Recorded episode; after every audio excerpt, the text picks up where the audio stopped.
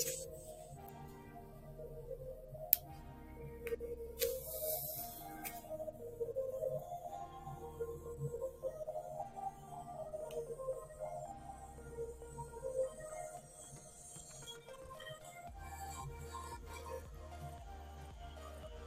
い、こんばんは。横浜で15年以上犬の保育園の先生をしている、なおちゃん先生と申します。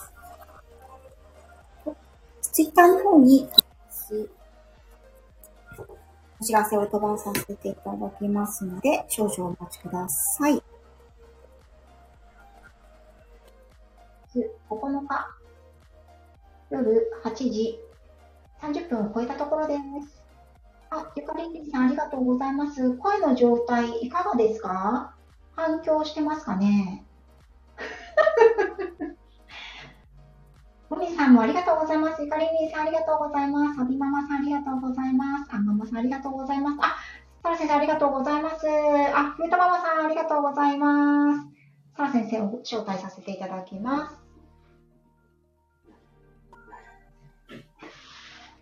あ、大丈夫ですか？さら先生いらっしゃいませ。はい。あ、声聞こえてますかね？はい。私はバッチリ聞こえてます。いかがですか皆さん？あ、もみさん。はい。あの、歌いません、今日は。歌ってますもんね。しょっちゅう歌ってるんですよね。ダメですね。歌ったりしたらね。顔が見えないのをいいことにね、こっちはね。はい。あ、あんこさんありがとうございます。クリアに聞こえてますということでありがとうございます。お二人ともバッチリということで、リエルさんありがとうございます。息子ちゃんも上手ということで、はい、この前ね、スタンド FM、あの、ライブで歌うデビューをした息子でございますよ。はい。えっ、と、私の声がちょっと遠いということですね。ゆかりんりんさん。はい。ちょっと、えっ、と、スマホの音量を上げたいと思います。はい。もし、あの、聞き取りづらいことがありましたら、また、あの、お知らせください。はい、ありがとうございます。さあ先生、前半ありがとうございました。はいこちらこそ、ありがとうございました。はい、あのー私の方がですね、なかなかちょっと、あの、今日、スマホスタンドっていうんですか？こう三脚みたいなやつがあるんですけど、はい。それをですね、あの、今日、昼間は犬の保育園だったんですが、うん。それで撮影するのに使ってですね、そのまま置いてきてしまったんですよね。なので実は、あの30分ぐらい、ずーっと、こう、なんていうんですか、そう。そう。腕がね、プルプルしてましたね。私明日多分二の腕が筋肉痛だと思います。そうですよね。もう、お疲ねれ様です。私も三曲使ってました。ね、あれの方がいいですね。伸び縮みするね。便利ですよね。はい。あ、ゆかりんりんさん、えっ、と、もう少しスマホに口をつけず近づけた方がいいかもということなんですけど、今ね、イヤホンしてるんですけど、ちょっと遠いかな、バランスが悪ければイヤホン取りますが、もしかしたらそうすると、今ね、私、あの、なんて言うんですか？ワーキングスペースにいるんですよ。ワーキングスペース。はい。はい。で、そこがですね、個室みたいに、ちょっと広めの昔の電話ボックスみたいになってるもので、なるほど。反響してしまうんじゃないかなと思ってイヤホンをしたんですけど、そんな感じで。お風呂みたいな感じ。お風呂みたいになってるどっちがいいかなそうですね、広めだから、どうなんだろうちょっとね、ね自宅でやるとね、この時間子供たちがうるさいので、ちょっとここに来ちゃったんですけど、反響してるとちょっと聞こえづらいですか？こうやったらどうですか？ちょっと、あ、近くなりました。この声。方がいい？この方がいいですか？はい。この方がいいです。あ、わかりました。じゃあ、こうやって喋ります。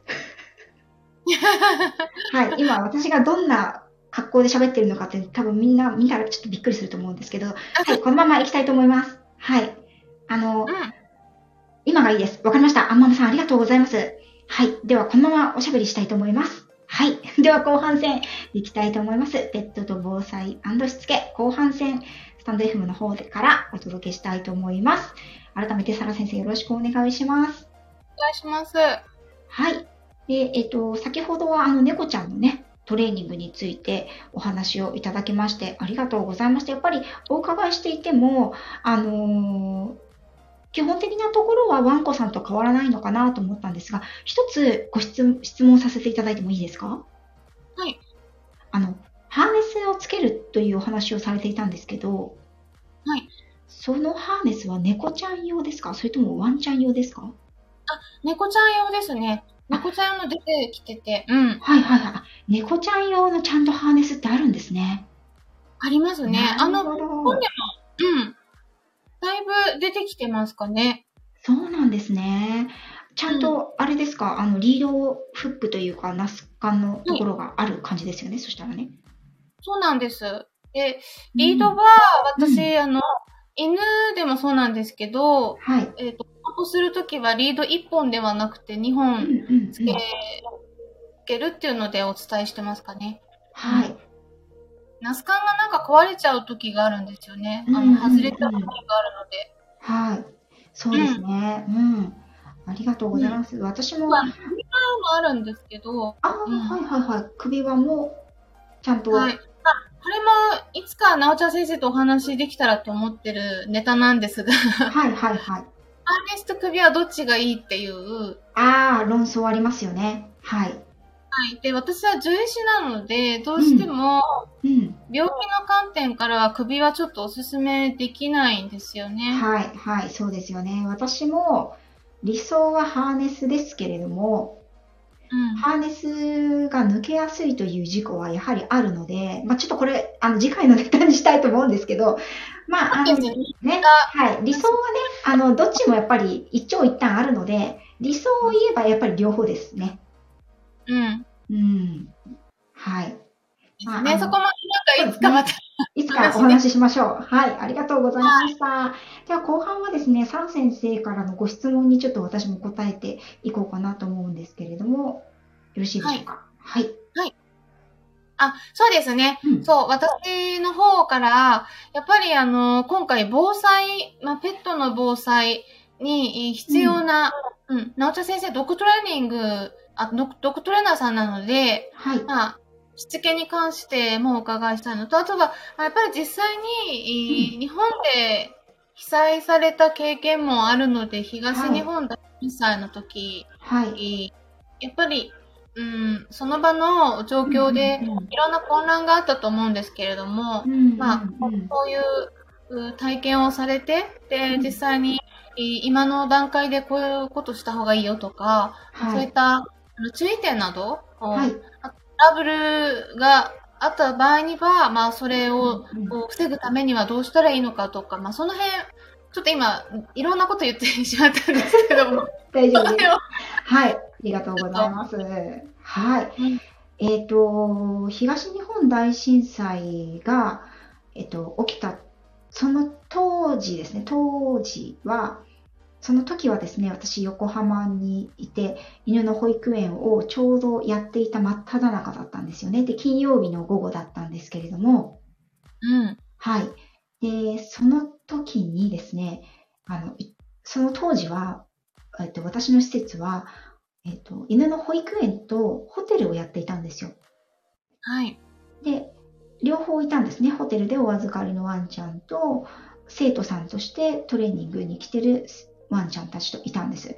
で、ぐらぐらっと揺れたので、あの、そこにいる子全員を、ちょっと、まあ、そんなに広くないんですけれども、ドッグランがあったので、ドッグランに出して、うん。で、ケージをですね、あの、持ち運びのできるプラスチックのケースのやつですね。うん。あれを頭数分出してうん、犬たちをその中に入れまして、入ってもらってですね、一応安全確保のために。まあ、上から何か物が落ちてくるという環境ではドッグランだったのでないんですけれども、一応そこに入ってもらうっていう感じで避難をしました。うんただですね、これがものの見事に保育園の子たちというのは、そういう場所に入るの慣れてるんですよね。トレーニングできてるので。なので、うんともすんとも言わずに、あ、いつものやつねっていう感じで、あの、平然と入ってくれたんですけれど、すごい。すそれすごく重要ですよね、きっとね。あの、トレーニングやっぱしておいて、はい。うん。多分、まあ物がたち落ちてもね、うん、そうそうそうそう。あの、ね物が落ちてこないっっていうこともそうですし、その変な話、普段入り慣れているところに、その非常時でも入ることで、普段と同じような平常心を取り戻せるっていう効果も確かにあるんですよね。うんうん。そうですね。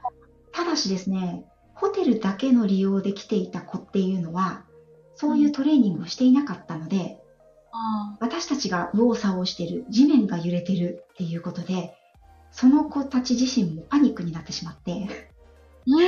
はい。あの、全然入ってくれなくてですね、しょうがないので、あの、フェンス、ドッグランのフェンスに係留をした覚えがあるんですよね。逃げてしまわないように。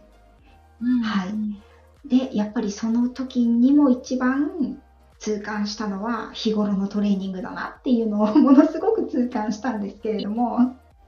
そうですよね。はい。あと、その、うん東日本大震災の時ってまだそこまで同梱避難っていう言葉自体も出てない。なかったですね。はい。あと、実際に原発の問題が起きてから、うんまあ、いろんな飼い主さんが避難して、なかなか家に戻れないっていうところから、はいそ。こでいろんなワンちゃん猫ちゃん置き去りにされて、そうですね。なはい。ので、ですごい問題が発覚したっていうところがあったと思うんですそうよね。ですね。そこからやはり国も、その大規模災害の時に、その結局置いていかれて野生化されてしまっては困るっていうことになるんですよね。うん。うん、それがあって、同行避難っていう言葉が最初に出てきたんですけれども、まあ、これはこれからのもちろん課題になるんですが、連れて避難した先がないっていう問題に直面しているところの方が多いので、うん、やはりそこはね、あの、もっともっと力を入れていかなくちゃいけないところだなというふうに思います。またですね、あの、そのクレートトレーニングね、今、あの、アンママさんもおっしゃってくださってますけれども、クレートトレーニング大切だから、うちも最近また復活ということで、皆さんありがとうございます。来ていただきまして、はい、やはりですね、その、うん、遠く離れた横浜でも余震が続いたり、あの、当時しましたので、その時にもクレートトレーニングがとても必要だなと思ったんですが、えっと、あれが震災が3月だったんですけれども、その後8月にですね、私はあの宮城県の方に被災した犬、猫収容して、まあ、ほとんどがワンちゃんだったんですけれども、訓練所だったのでね。うん。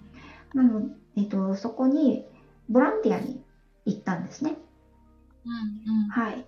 で、その時もやっぱり、うん、当時、宮城県のちょっと山あいの方だったので、あの、外で飼われてる子も結構多かったんですよね。うん。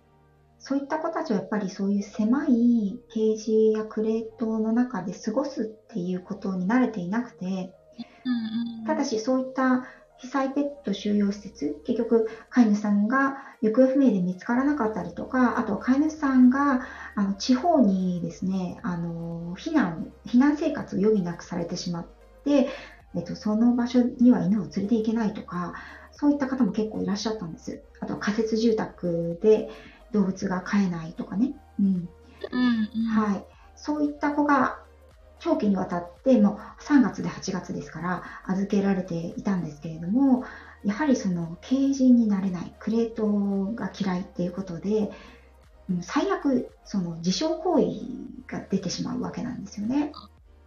うんうん。まあ、それで、うん、それでもす、やっぱり、うん、慣れてはくるんですけれども、はい。なので、やっぱり、クレートというものに関しては、あの、日常的にね、私は、うん、使っていった方がいいと思いますし、それを避難のために使うっていうのは、本当はなければ一番いいじゃないですか。あの、動物さんとね、過ごす十何年の間に。うん。なければ一番いいけれども、そのためだけに使うわけじゃなくて、例えば先ほどサラ先生がおっしゃってたように、ワンちゃんと一緒に、ワンちゃん猫ちゃんとね、一緒にご旅行に行かれるときにも、それ一つあって、日頃から慣れていれば、結局自分のお部屋ごと一緒に移動できるみたいな感じになりますから、それ一つあるだけで、やっぱり安心ができる、パーソナルスペースが保たれるっていうことにもなるんですよね。そうですね。うん。なんか、そういう意味では、そう、あの、ペットと泊まれる宿みたいなところで一緒に泊まるとか、その時にやっぱりクリエイト必要になってきますし、はい。あとは、そのキャンプもすごくいいと私は思ってるんですよね。うんうんうんいいですよね。楽しむっていうことで、まあ、そうするとまあ、避難訓練っていう、そういう感じじゃないんだけど、でも避難訓練にもなるっていうか、まあ、そういう外で、うん。はい。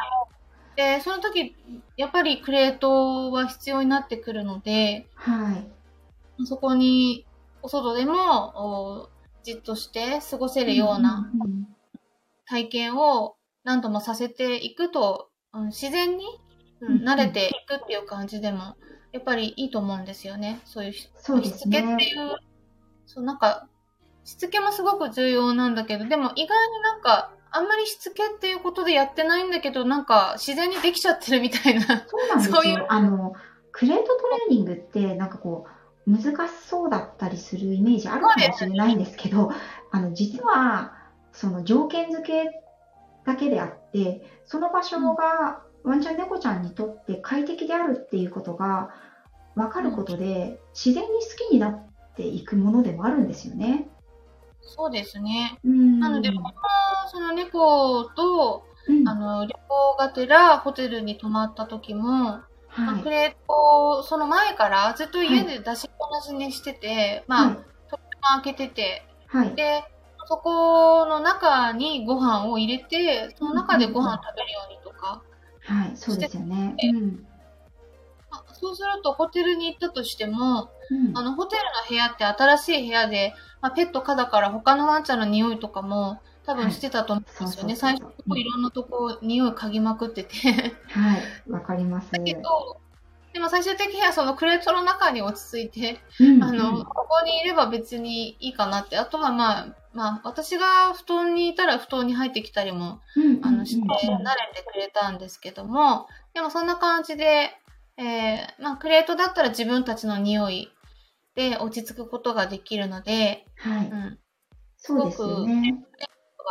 ワンちゃんも猫ちゃんにもいいと思いますね。はい。意外とこう、私も、あの、飼い主さんたちからお話伺ったりするんですけど、意外とこう、あの、ワンちゃん連れで、せっかくこう、個室、なんていうのかな、個別のこう、露天風呂付きのすごいいいお部屋を取ったのに、あの、うちのワンコは全然落ち着かないで、結局なんか自分のバッグの中にずっといましたみたいな子結構いるんですよね。そうですね。うん。うん。ねやっぱりなんか、そうですね、あの、うん。特に猫ちゃんとか本当に、あの、テリトリー意識の強い動物なので、はい。自分の以外の、ま、ワンちゃんもそうだと思うんですけどね、あの、自分以外の匂いがついてるところは、やっぱり緊張するんですよね。そうですよね。うん。そう。なので、まあそんな感じで、はい。でも、そうですね、あの、まあ、東日本大震災が起きた時に、うん。うん、あの、日本だとやっぱりどうしても、まあ、うん、イギリスで同じことが起きたら、まあ、そういう避難所とかはできると思うんだけど、でも、はい。どっちかっていうと、やっぱりこっちの感覚的には、はい。あの、誰かに預けるっていう、うんうん親戚とか、うん。まあ、わ私も多分、うちが森林火災、まあ、ちょっと火事はあるかもしれないんで、はいまあ、。そういうことがあった時は、多分、主人の家族に猫は預けるっていう選択肢も一応考えてはいるんですね。だから、うん。日本、でも日本だとあんまり、その、迷惑かけたくないっていう。そうね。うん。ただ、まあ、あの、国のガイドラインでは、の中では、その、一時預け先は確保しましょうということは一応謳われているんですよね。はい。はい。ただ、実際問題として、意外と難しいうんあの、そもそもそこまでどうやって連れていくのかっていうのがあったりとか、本当に大規模災害になった時とかはありますし、まあ、それにも、まあ、そこと絡めて先ほど、あの、おっしゃっていた猫ちゃんのしつけの中でも入っていた抱っこができるうんっていうことを、私はやっぱりそのハンドリングですね。あの、はい。犬に関しても、飼い主さん以外の人でも、いろんなところを触ることに、その、嫌がらない。過度に嫌がらない。多少はもちろん緊張したりはすると思うんですけれども、受け入れることができるキャパシティですね。受け入れることができるキャパシティをそのワンちゃんにの中で育てておくっていうことは非常に大切だと思いますね。うん、いや、これ、でも実際に皆さん、どうされる予定ですかね、あの、もしよろしかったら。うん、ね。コメントで教えていただければ。はい。ね、大規模災害が起きたとき。はい。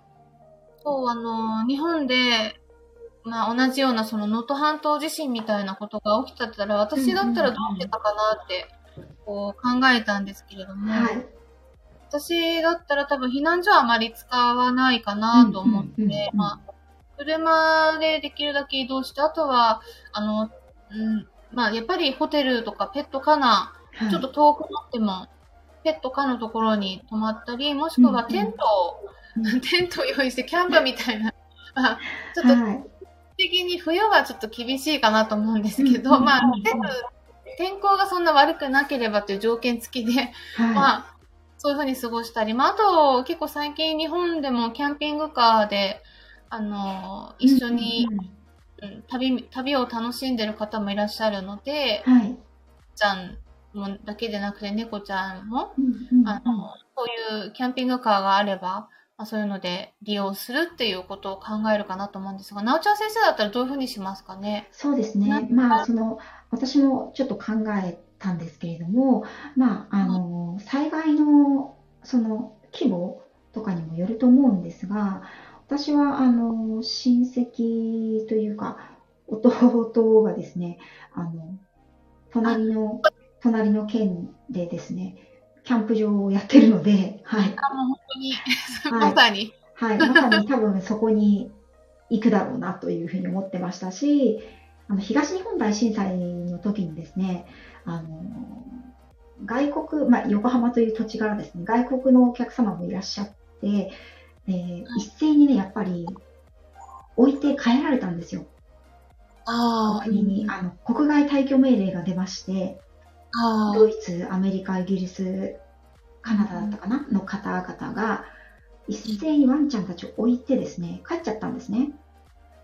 はい、それはすごいですよね。そうなんですよ。置いてっていうのが私のやってたホテルに置いてかれちゃったんですけど、置いてかれちゃったっていう、あの、迎えに来るからって言われて。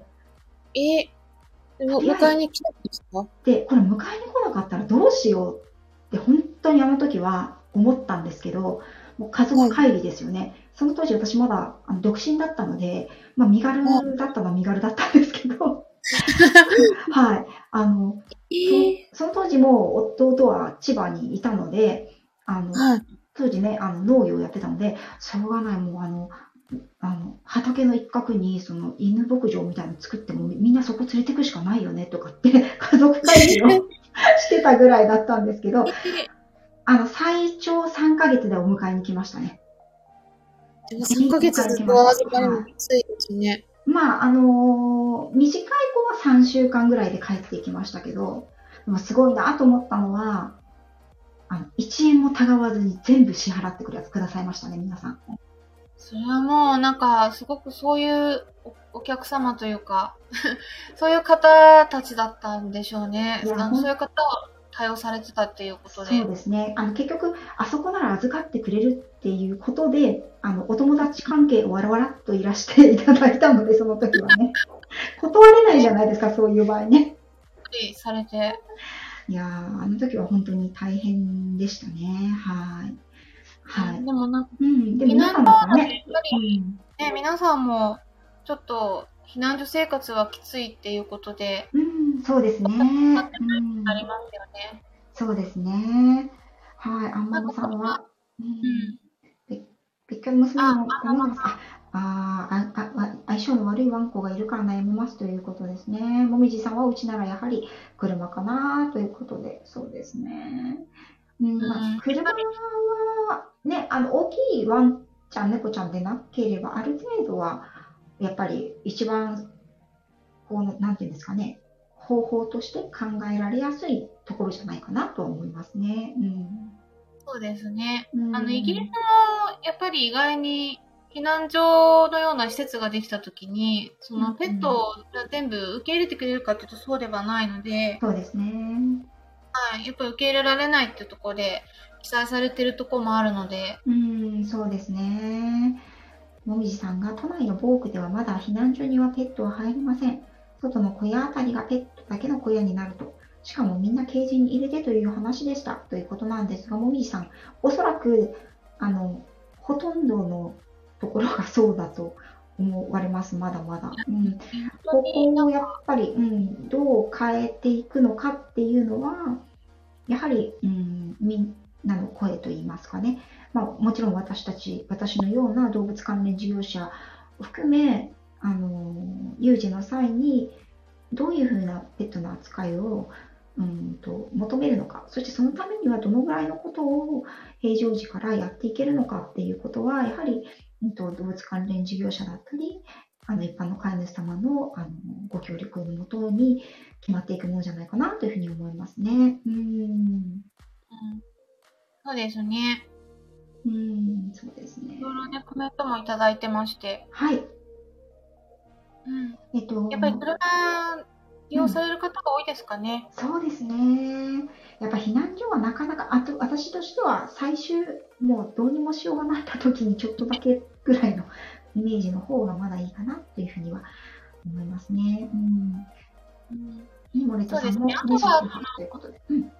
動物預かりの施設を利用するっていうことで、ね。ナートうん先生はやっぱりペットホテルもされてたから、はその後ずっとお預かりっていうこともされてたと思うんですけれどい。も。そうですね。はい。うんまあ、規模感によったりとか、ね、その辺はちょっと私もメンバーシップの方でお話ししましたけれども、あの有事の際にね、あの動物関連事業者がどのように動くことを、まあ、あの推奨されているのかっていう行政からのことはメンバーシップの方でお話ししてますけれども、あのいろいろとやっぱり平常時に探しておくっていうことは非常に大切ですね。有事の際には難しいので、うん。それとか、それと、やはり、どこに、まあ、うん、どこに預けられてもってなかなか難しいですけれども、うんと、やっぱりお世話をしてくださる人に対して、最低限噛み噛みつかないとか、あの、ご飯を食べてくれるとか、ある程度触らせてくれるとか、そういったトレーニングというのは、これは猫ちゃんでも一緒だと思いますし、あの、犬だとやっぱり、うんと、私もその宮城県のボランティアにいた時に獣医さんにあの言われましたね。獣医の先生に、ボランティアでいらっしゃってる獣医さんに、あのこういう時にあの一番足りないのはトレーナーだって言われたんですよ。ドクトレーナーが足りないって言われました。我々のようなあの獣医師会が動くので、国からの通達で獣医師会が動くので、地方獣医師会が。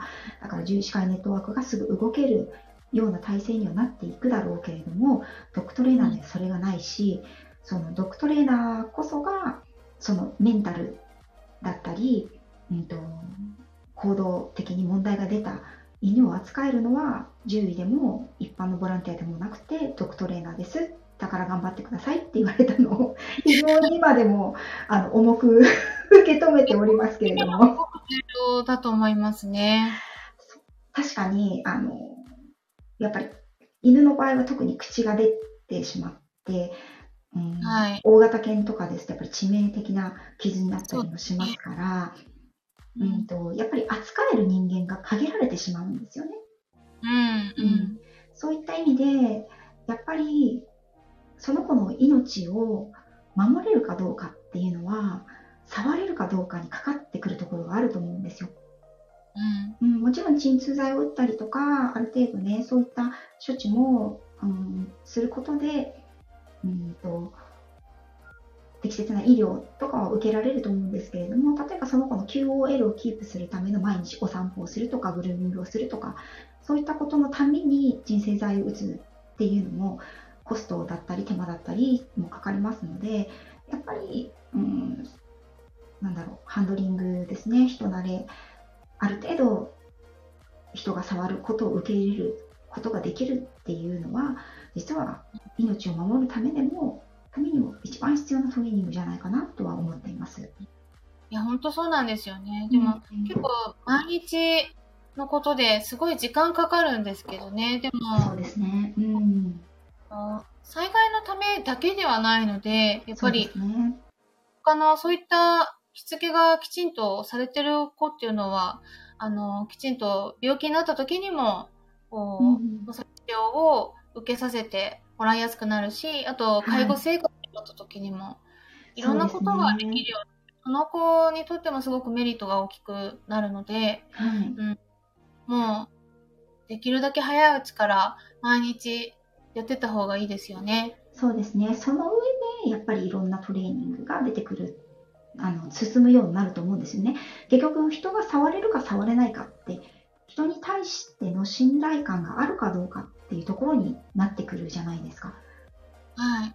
やっぱり、うん、うん、信頼関係がないとね、あの、次のステップに進めないと思うので。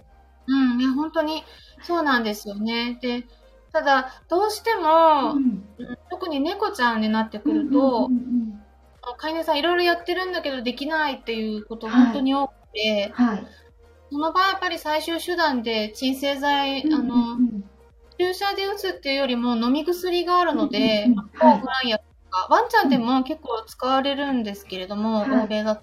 はい、あの、その、全然いい子なんだけど、おちょっとその長距離旅行に行く時とか移動の時でも、こっちの欧米だと結構お薬飲ませてっていうことがあるんですよね。で、はい。まあそういうのも常備しておくとすごくいいと思いますね。すねあの、はい。本当は。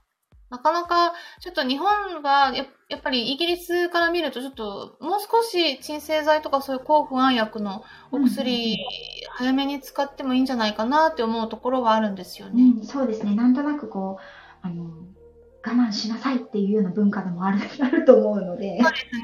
まあ、副作用も確かにすごい気になると思うんですけれども、あとその前の段階でハーブとかアロマとかも、あとホメオパシーとかはもちろん使える子はいるので、はい、まあ、あの使ってあげてもいいと思うんだけども、でも、効かない子は全然あの反応があんまりいまいまいちだったりするので、やっぱり、まあ、いろんな手段を知っておくことは大切ですよね。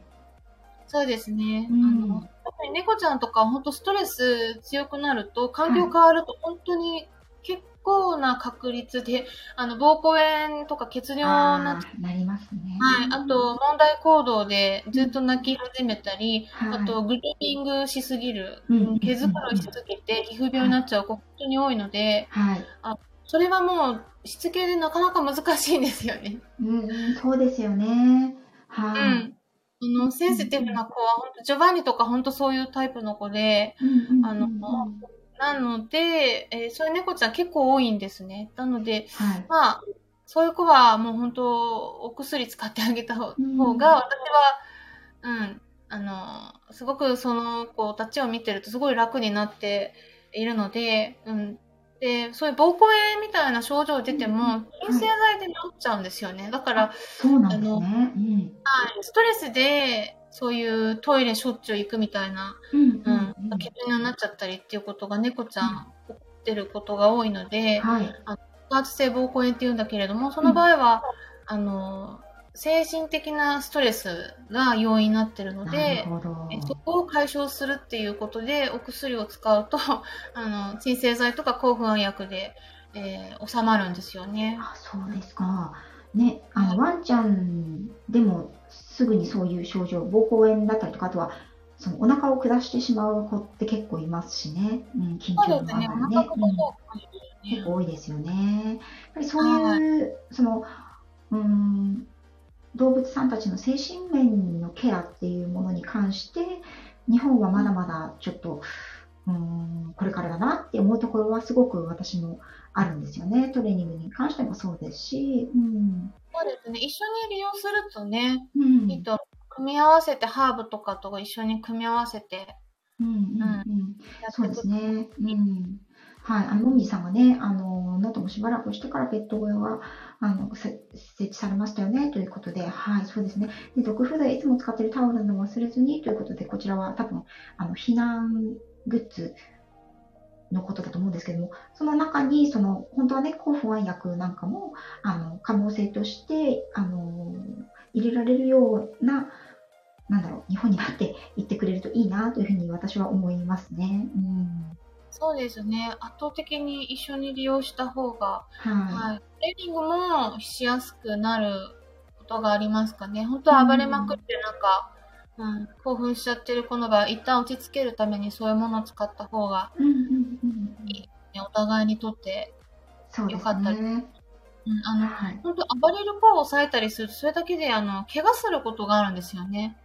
その噛まれるとこだけではなくて、うんなんか、ワンちゃん、猫ちゃん自身が怪我しちゃうことがあるので、はい、はいわかります。うん。はい。ね、やっぱり、なんだろう、私も、うん、獣医さんとか、まあ、あと多いのはトリミングですよ。はいトリミング台から落ちちゃうとかね、暴れて、そうですね。よくうん。目とかにハサミが入っちゃうとかっていうことは、まあ、聞いたことがあるので、やっぱり、うんやっぱり動物さんって素直だから嫌なものは嫌じゃないですか。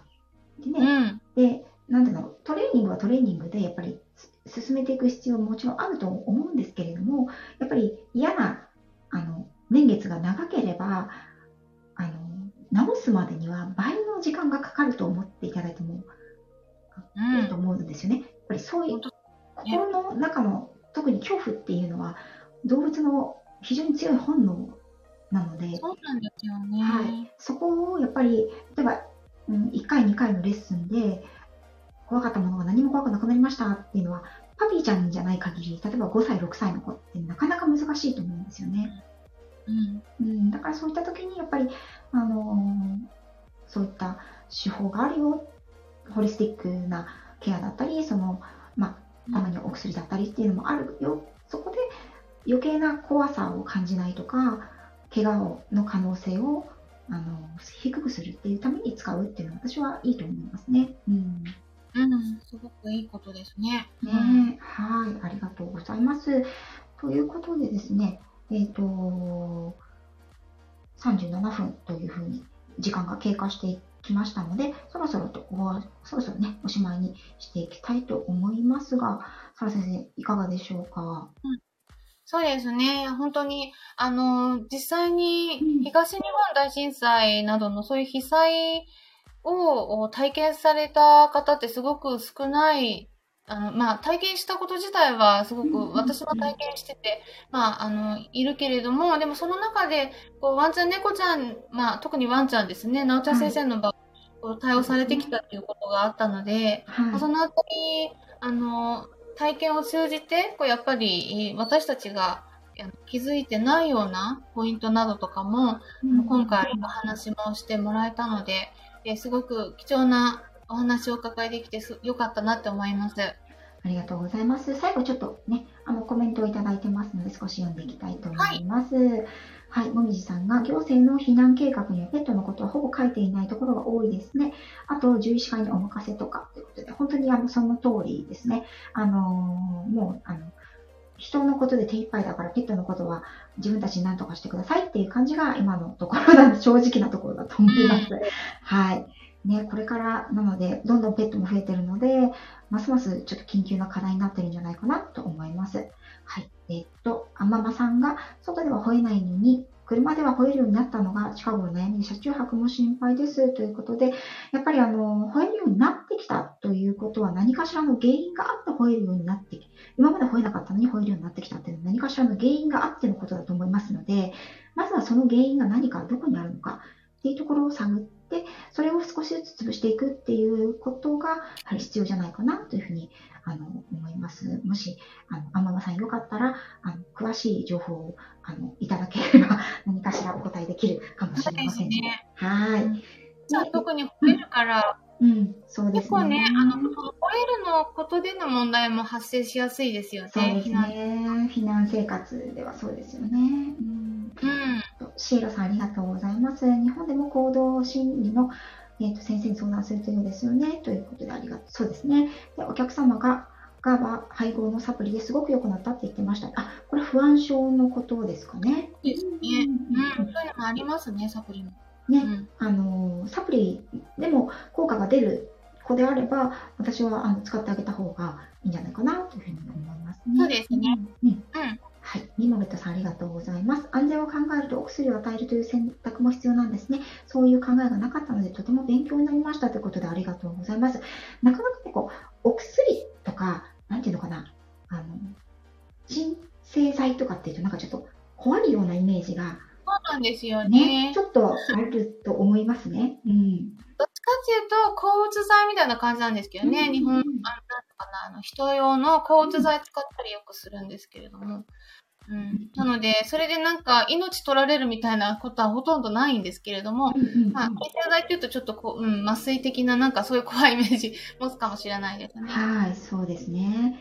リエルさんが、フータの病院はその薬出してくれます。あ、そうなんですね。やっぱり出してくれる先生と、ちょっと消極的な先生っていうのはまだまだ分かれていそうですよね。そうですね。う。うんんでもね、本当もっと利用されるといいのになと思うんですよね。あうんの、ワンちゃんでも、はい。うん、動物病院で怖がって、やっぱ暴れちゃう子いるので、はい。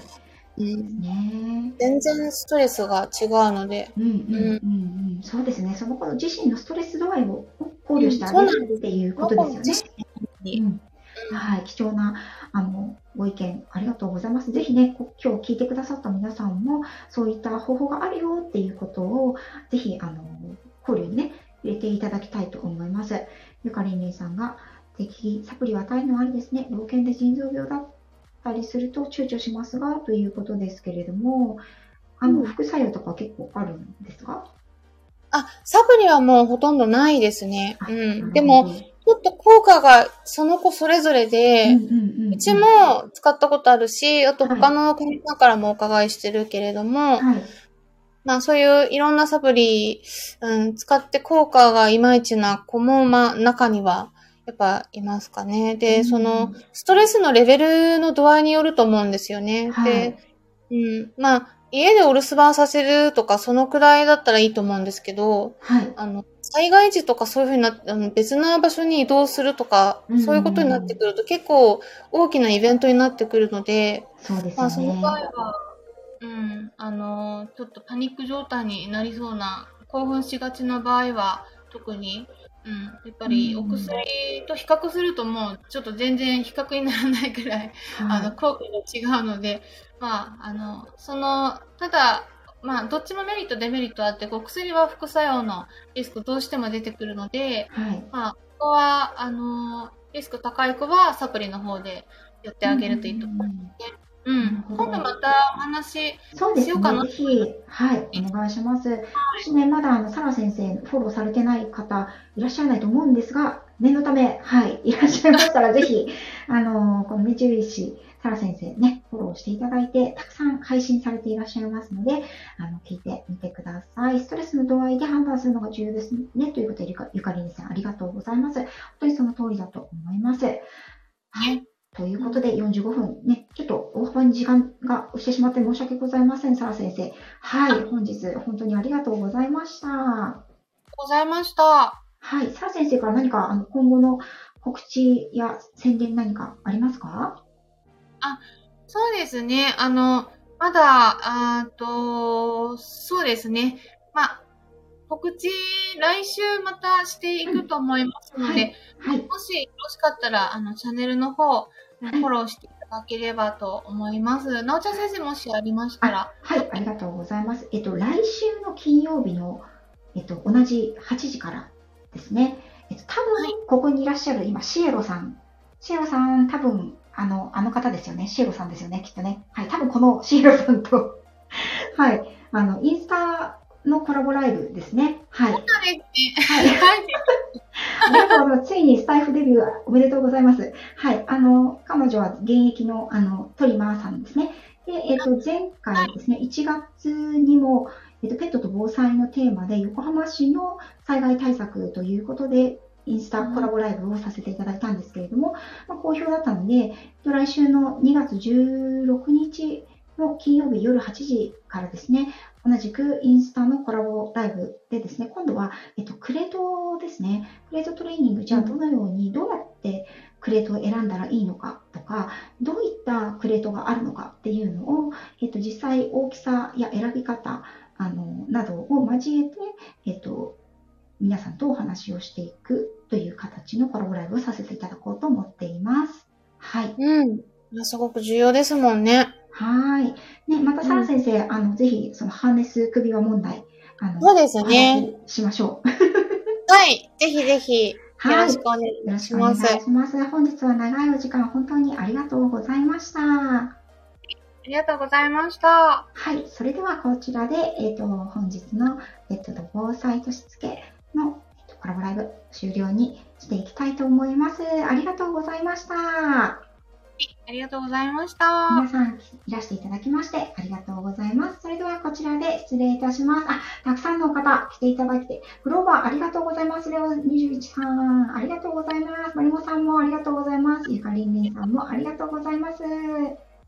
ございます。も、ミクさんもありがとうございました。それではこちらで失礼いたします。はい。